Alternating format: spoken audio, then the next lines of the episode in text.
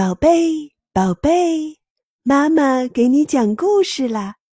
今天我们要讲的故事是《聪明的小白兔》。一天清晨，天气特别晴朗，阳光明媚，晴空万里。小白兔吃过早饭后，就蹦蹦跳跳的跑出去玩了。小白兔来到一片宽阔的草地上。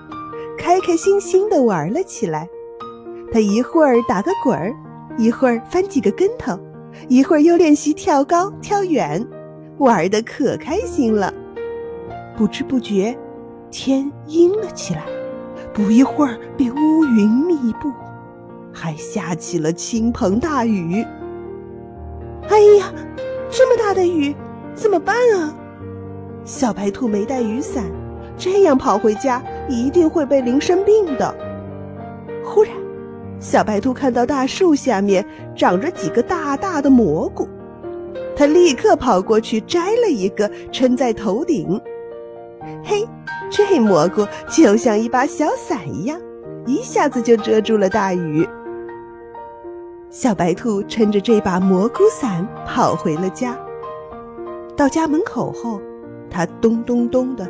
敲了三下门，兔妈妈听见敲门声，急忙开门，一看小白兔一点儿都没被大雨淋湿。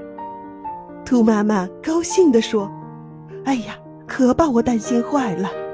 让我看看，还好没有被淋湿啊。”小白兔高兴地回答说：“对呀，我不但没有被淋湿，还带回来一个大蘑菇呢。”说完。小白兔把大蘑菇举到兔妈妈面前，兔妈妈见小白兔这么聪明，高兴的笑了。聪明的小白兔遇到大雨，不但没有淋湿，还带回来一个大蘑菇。你说小白兔是不是真的很有办法呢？